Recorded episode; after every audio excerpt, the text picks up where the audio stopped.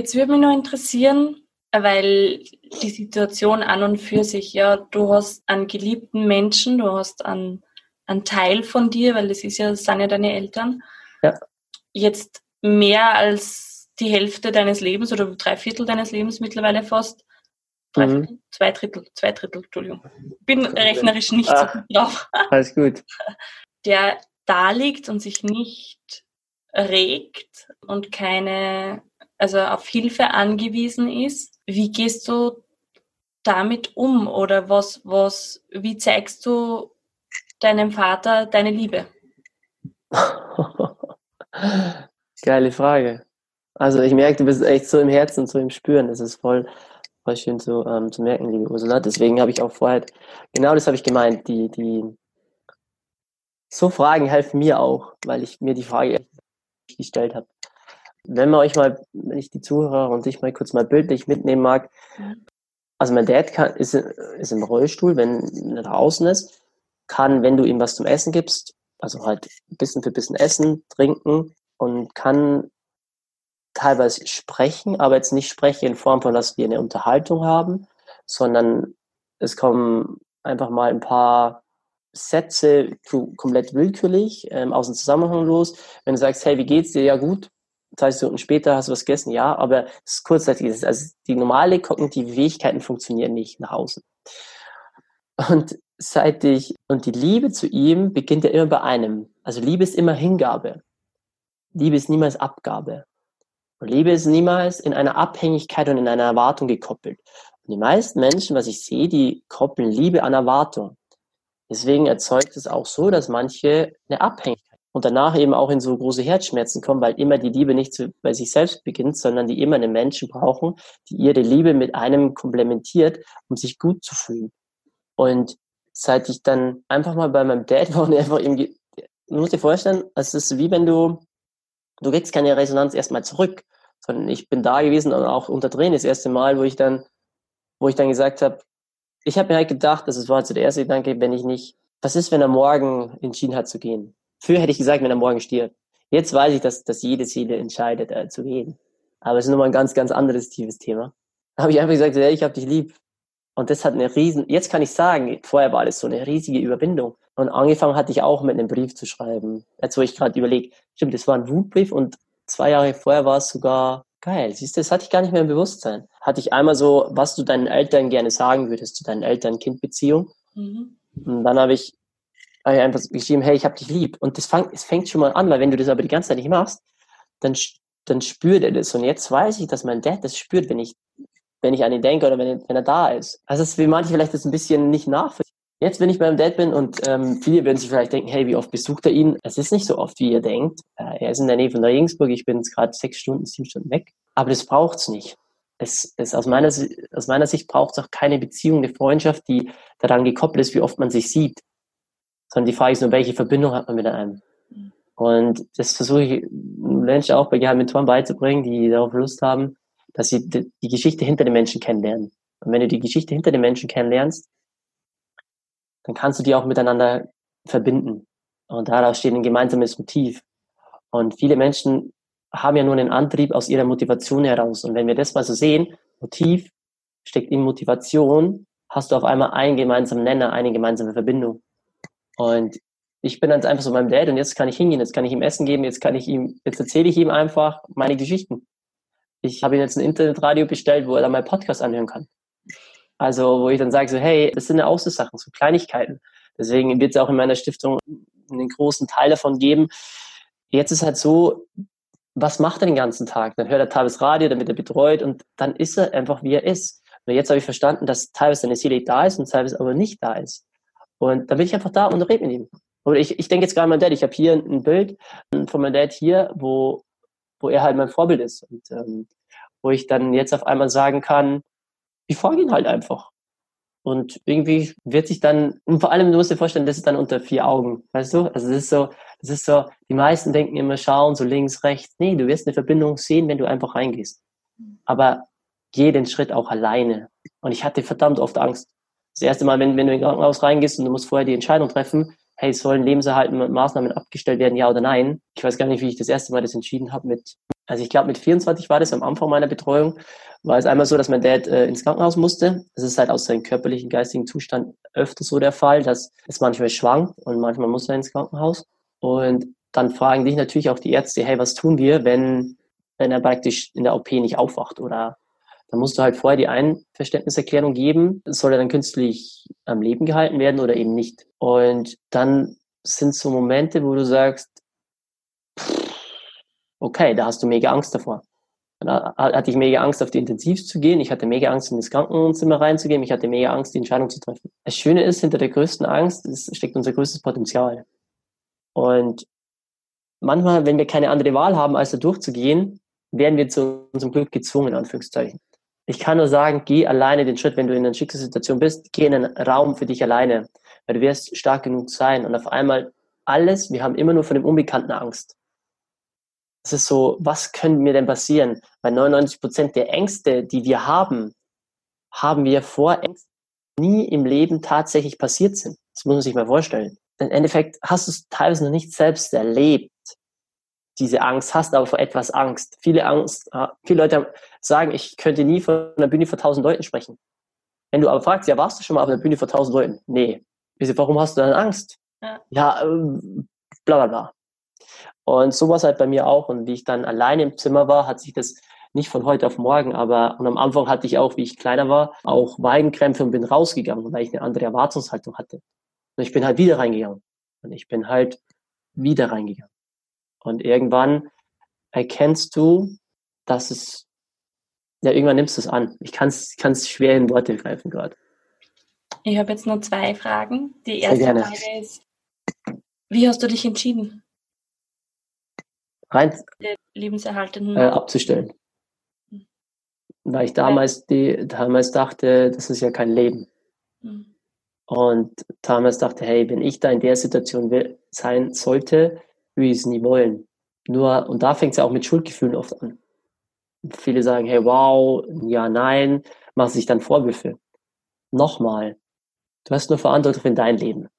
Wenn dir die Verantwortung für andere Leben aufgezwängt wird, in meinem Fall, kannst du, lernst du, oder ist gerade so ein Prozess, klare Grenzen. Und ich hatte einen Moment mit meinem, mit meinem Dad, wo er mir klar gesagt hat, dass, wie ich das nachvollziehen kann, weiß ich jetzt nicht, äh, es, es wird uns, glaube ich, ein, zwei Stunden äh, nochmal da reinführen, wenn man da reingehen würde. Aber er hat mir klar mitgeteilt, es war seine Entscheidung. Und das hat mir wiederum den Druck genommen, weil ich den 20 Jahre lang hatte. Und dann kannst du nicht falsch entscheiden.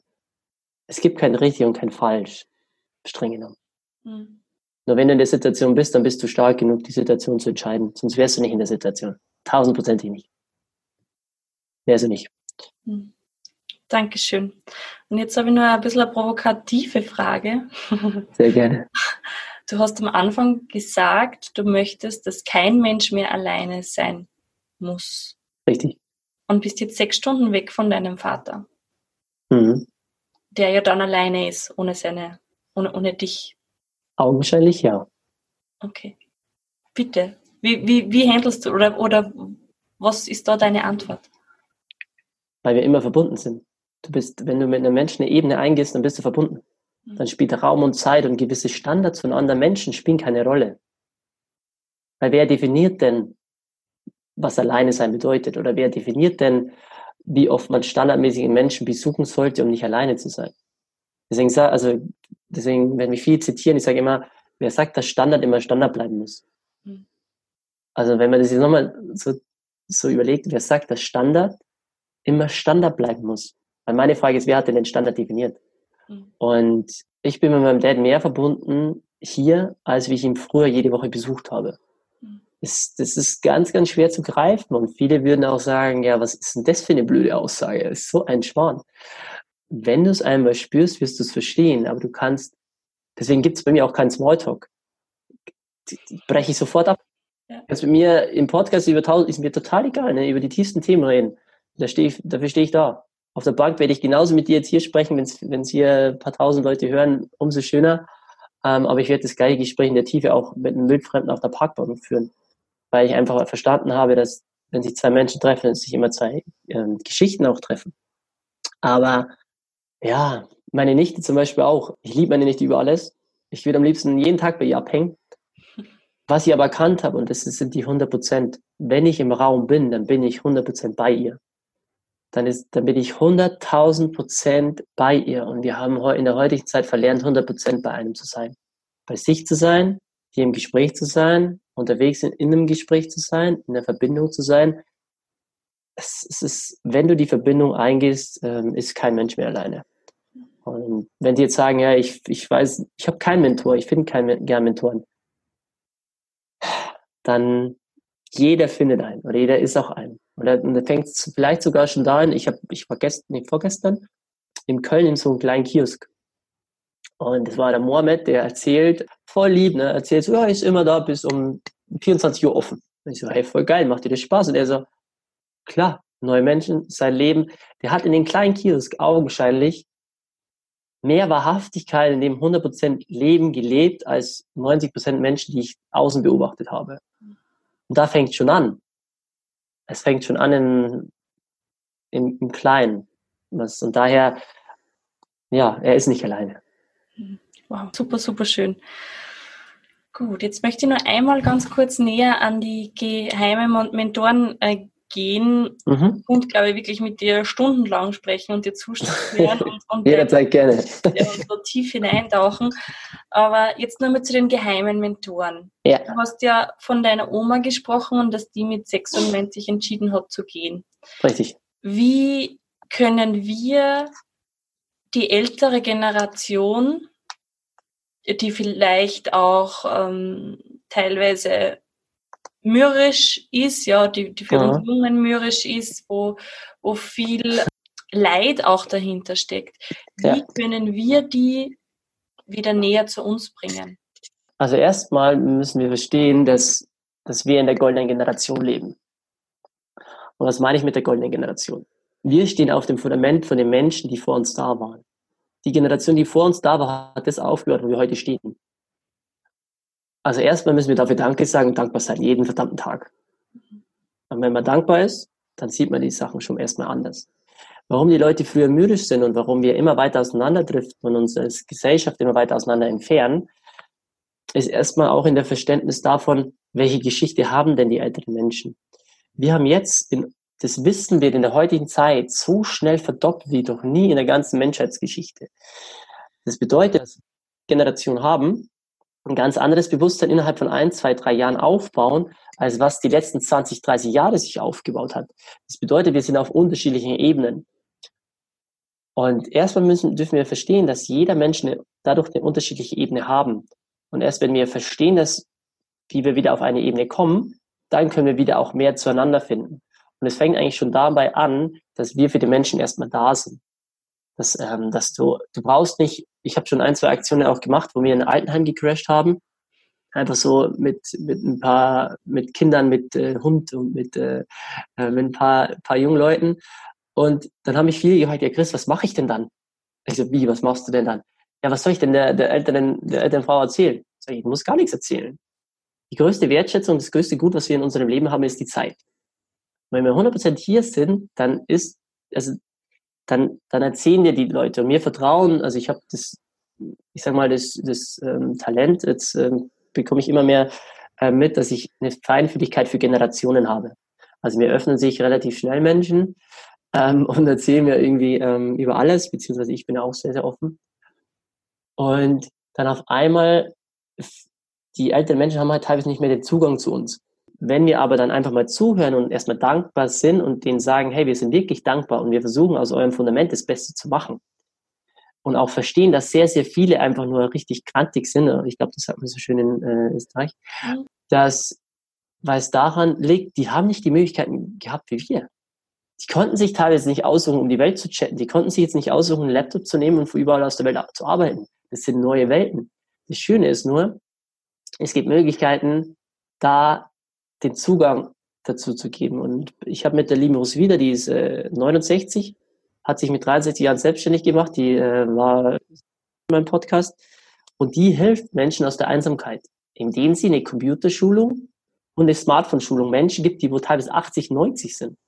Ich kenne eine 80-Jährige, die jetzt Glaubenssätze hinterfragt. Das bedeutet, die haben uns das Fundament aufgebaut wenn wir merken, dankbar zu sein, hinzugehen, mal zuzuhören und die Geduld auch mal mit einbringen. Und das kann man nur gemeinschaftlich machen. Man kann nicht jeden Tag da sein, weil sonst kann man nicht sein eigenes Leben leben. Das geht nur in der Gemeinschaft. Dann hören die auf einmal zu und die sind nach wie vor wissbegierig. Und wenn sie das Gefühl haben, dass sie nicht vergessen sind, und das ist, glaube ich, einer meiner größten, äh, der größten Schmerzen, was ich bekomme, ist einmal der Schmerz der Reue, dass sie sagen, ach, hätte ich doch. Und einmal, hey, ich bin nicht vergessen. Weil wenn wir doch überlegen, die haben uns alles aufgebaut, das ganze Leben lang sind die für uns da. Und danach werden die in ein Altenheim, das heißt ja sogar abgeschoben. Und da erst mit meiner Oma, wir hatten keine andere Möglichkeit, wenn wir erkennt haben, dass, dass sie nicht alleine sind und dass die, wir praktisch sagen, jetzt verstehe ich, was die Schmerzen sind von der älteren Generation, dann kann ich auch darauf aufbauen, dann kann ich daran ansetzen.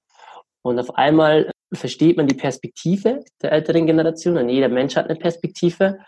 Und dann kann ich nur mitgeben, wenn du verstehst, die Perspektive zu respektieren. Du musst sie nicht teilen, aber du musst sie respektieren. Und dann kann wieder eine Ebene gefunden werden, wo Vertrauen sich auch aufbaut. Und dann ähm, ist eine Gemeinschaft wieder möglich, aus meiner Sicht. Super schön. ich wollte da jetzt eine Pause lassen, weil es ist echt so das klingt nur so mit, das schwingt mit, das ist echt wow, mind blowing.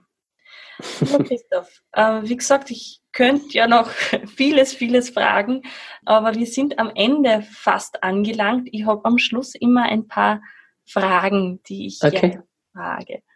Meine erste Frage, eine von meinen Lieblingsfragen ist, äh, hast du ein Zitat oder einen Satz, der dich schon immer begleitet oder der dich jetzt begleitet?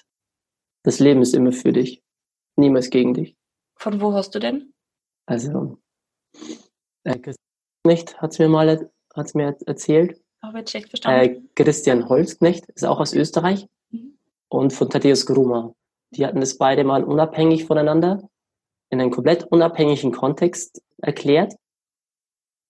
Und das war für mich so die größte Erkenntnis. Weil wenn du das Vertrauen hast, dass das Leben immer für dich läuft, und ich habe oft Situationen, wo ich mir gerade denke, so, okay, das macht gerade 0,0 Sinn. Mhm. Warum ich jetzt da geblitzt werde, im Stau stehe, alles, alles, was ich vorher äh, drei Jahre lang aufgebaut habe, mit, auch mit meinem Dad und meiner Mom, das ist wie zu kurz vom Marathon. Also wir hatten da äh, auch, ich sag mal, rein rechtlich ist ja ein Riesending, wenn du die Betreuung übernimmst, äh, meine Mom mit Haus, mein Dad mit Haus und ist ja ein riesiger Apparat. Und ähm, den darf ich Thema Amtsgericht, Bezirk und sehr, sehr viele Institutionen klären. Und dadurch, dass es keinen Präferenzfall gibt, ist es so im deutschen Recht so eine, ja, eine, eine Challenge, da eine Lösung zu finden, wenn, wenn irgendwie ähm, fünf Parteien ähm, jeder seine Interessen wahren will. Mhm. Und dann muss ich vorstellen, habe ich drei Jahre lang alles getan, da eine Lösung zu finden. Und wie wenn man kurz vom Marathon ist, also kurz vorm Ende, nur noch über die Ziellinie gehen muss. Wenn schon alles fertig ist und auf einmal bricht dir ein, zwei Momente deine beiden Füße und wirft dich komplett an Anfang zurück, dann denkst du mal kurz schon nochmal so, boah, ganz schönes Rauschen im Leben. Und da hat mir geholfen, ich so, okay, nee, es ist meine feste Überzeugung, was ich gelernt habe, das Leben ist immer für mich. Und jetzt, ein halbes Jahr später, habe ich erkannt, warum. Es hat sich eine neue Situation aufgegeben, wo meine Mom jetzt auch was Neues lernen durfte, wo ich verstanden habe, dass es war nicht an der Zeit, es war nicht meine Energie, es war nicht, es war nicht meine Aufgabe. Und jetzt kommt einer der krassesten Learnings, ähm, was ich auch hatte. Ich habe die Verantwortung für meinen Dad übernommen. Teilweise auch für meine Mama und für meine Schwester. Und habe sehr, sehr viel geregelt und sehr viel gemacht und ähm, habe dadurch sehr, sehr viele Erfolge auch erzielt. Nur was ich, was ich letztes Mal auch lernen durfte, und das tat am Anfang verdammt weh, ich habe ihnen auch was weggenommen. Hm. Ich habe ihnen was weggenommen, auf das Recht auf Eigenentwicklung. Ich habe ihnen was weggenommen, das, das Recht auf eigene Entwicklung der Fehler und der, und der Sichtweise. Und daher ist, ist dieser Satz einfach so mächtig, das Leben ist immer für dich, niemals gegen dich. Und wenn einer Verrücktes zuhört und irgendwas Crazyes vorhat, dann sage ich nur, nimm den, nimm den Satz mit dir oder nimm auch meinen Lieblingssatz mit, wo mich der erreicht hat. Ich habe gibt es noch nicht. Also anscheinend ist er von mir, keine Ahnung. Hm. Ist mir auch egal. Also ihr könnt ihn gerne als Mantra für euch benutzen. Der ist wirklich, wer sagt, dass Standard immer Standard bleiben muss. Hättest du mich mit acht Jahren gesehen, hättest du mich mit 16 Jahren gesehen, mit 21, mit 24, jetzt mit 29, wenn wir uns vielleicht in ein paar Jahren nochmal treffen, wer sagt, dass Standard immer Standard bleiben muss. Das war immer so, es ist just an idea. Es mhm. fängt immer mit einer Idee, mit einem Gedanken, mit einem Schritt an. Geh voraus, der Rest folgt. Und wenn du dir eine blutige Nase am Anfang holen musst, ja, okay. Und wenn du dir nochmal eine holen musst, nochmal okay. Wenn aber dann irgendwann ein Loch in der Wand ist, wo sonst noch nie einer jemand durchgegangen ist, dann hat es verdammt nochmal gelohnt, weil du bist stark genug, das Loch zu machen. Cool. Mit wem würdest du gerne ein Gespräch führen? Mit dir. Noch mehr? Okay, ähm, also ich, muss, ich muss sagen, das Podcast macht richtig Spaß. Also ich, ähm, ich liebe mit dir zu reden. Danke. Mm, also für eine Person, die noch lebt. Ganz egal. Also was ich, ich natürlich, also einer meiner Vorbilder ist Mohammed Ali. Mhm. Und aber ich finde jetzt aktuell von der Zeit, da würde ich mich gerne mal mit Bill Gates zusammenhauen. Ja? Weil Bill Gates hat Jetzt würden die sagen, hä, was hat hä, Bill Gates, Microsoft oder? Nee, er und seine Frau haben die größte Stiftung der Welt. Die größte Stiftung der Welt. Das muss ich mal vorstellen. Der mhm. baut ein riesen Imperium auf, hat aber gleichzeitig, das wissen viele nicht, die größte Stiftung der Welt. Mit über, ich glaube, 34 Milliarden oder so, habe ich letztes Mal nochmal mitbekommen. Und die gehen gegen Malaria und so viele Sachen einfach an. Und ich würde nicht mit ihm sagen, hey, wie hast du ein Computer-Imperium aufgebaut? Sondern ich würde mich mit ihm über seine Stiftung unterhalten, wie er mir Tipps geben kann, wie ich am besten eine Stiftung aufbaue, wie ich meinen Fonds aufbauen kann, um, ich sage mal, wir haben Mentoren und Generationen mehr zusammenzubringen, die Lebensschule zu gründen. Also da sind so, so Sachen, mit denen würde ich mich gerne unterhalten. Also aus dem Bauch, Bauchreif. Cool. Mhm. Bauchreif, Stegreif. Hast du für meine Zuhörerinnen und Zuhörer ein bis zwei Buchempfehlungen? Buchempfehlungen? Ja, also jetzt ist die Frage, in welche Richtung wir gehen. Also ich, ich liebe Bücher. Ganz egal. Also, oh Gott, ähm, also gerade lese ich, ähm, also du bist das Placebo, finde ich crazy. Mental, ja. ja, das ist einfach erstmal, das öffnet euch eine komplett neue Welt, wenn du das liest wenn einer sagt, hey, ich will auch Unternehmen gründen, der Weg zum erfolgreichen Unternehmer von Stefan Mehrath finde ich geil. Mhm. Es ist einfach, du verstehst einfach Unternehmensaufbau, äh, mindblowing. Ja, okay, also die normalen Bücher, ich glaube, die kennt man ja wie Kaffee am Rande der Welt oder Fünf Big Five for Life. Mhm. Da habe ich den Autor letzte, letzten Mal ähm, drei Wochen her, den John Straletzky. Ja, genau, äh, den habe ich kennengelernt.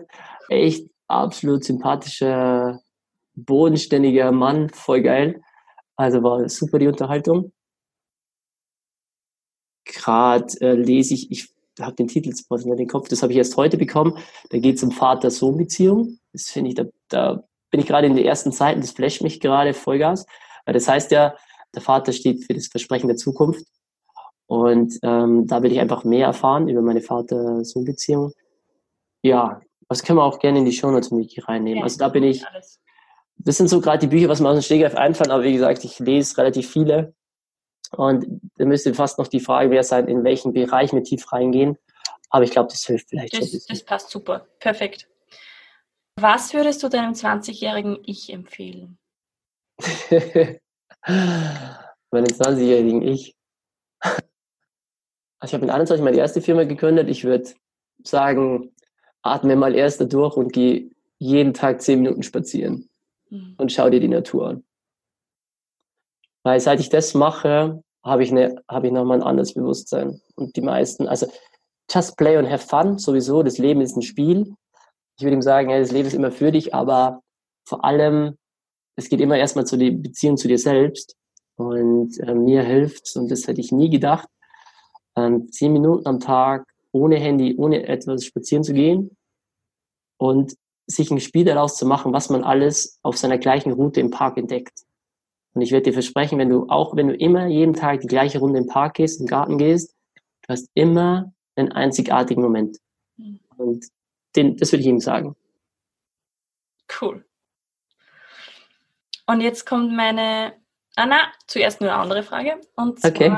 Der schönste Ort, wo du bisher warst. Schönste Ort, an dem ich bisher war. Also ich bin noch nicht so viel gereist, wenn man das so sagt. Also jetzt, jetzt, jetzt ist vielleicht so mehr so ein, so ein Liebesding, der schönste Ort in den Armen meiner Frau. Hm. Super schön. Also das ist, das ist, ein, ei- ei- das ist ein eigenes Heimatgefühl, vor allem wenn ich so viel unterwegs bin und ich sage mal, das Zuhause nicht mehr mit anderen Emotionen oft bedacht ist, ist, äh, ist das das schönste, schönste Zuhause. Danke. Jetzt kommt meine absolute Lieblingsfrage. Okay. Was können wir im Kleinen tun, um die Welt zu verändern? Lächeln. Also, also, wirklich, und das meine ich wirklich so, wenn du aufstehst und die Augen aufmachst, dann lächel für dich, Hm. weil du einen neuen Tag hast. Total banal. Wenn du das schaffst, wirklich in der Früh zwei Minuten zu lächeln. Und das Tolle, was dann passiert in deinem Kopf, auch wenn du keinen Grund hast, du fängst dann einfach noch mehr an zu lächeln. Und das würde bedeuten, wenn jeder Mensch das machen würde, würde es mehr Miteinander geben, wäre es mehr Miteinander, kann viel mehr entstehen. Und ich denke, das ist die absolute Basis, wo keiner, egal was er, da muss keiner was können, aber lächeln kann jeder. Saugeil. Unglaublich tolle Abschlussworte, lieber Chris- Christoph. Herzlichen Dank für deine Zeit. Es war echt Sehr, sehr gerne. unglaublich deep und super schön. Dankeschön. Mega. Ich danke dir. Ich äh, danke für deine richtig tollen Fragen. Ich äh, war voll im Fühlen, im Gefühl, also mega schön. Ähm, alle, die zugehört haben, ähm, danke für eure Lebenszeit und für den Lebensmoment, den ihr mit uns teilt. Von Herzen danke fürs Anhören dieser Folge. Ich freue mich über deine Bewertung bei iTunes und wenn du mir auf Facebook oder Instagram schreibst, wie es dir gefallen hat. Schau gerne auch auf meiner Homepage vorbei www.ursulahelmel.at und hol dir deine Gratis-Meditation zum Downloaden. Ich wünsche dir jetzt noch einen wunderschönen Tag. Bis zum nächsten Mal. Viel Spaß beim Weiterwachsen und alles Liebe, deine Ursula.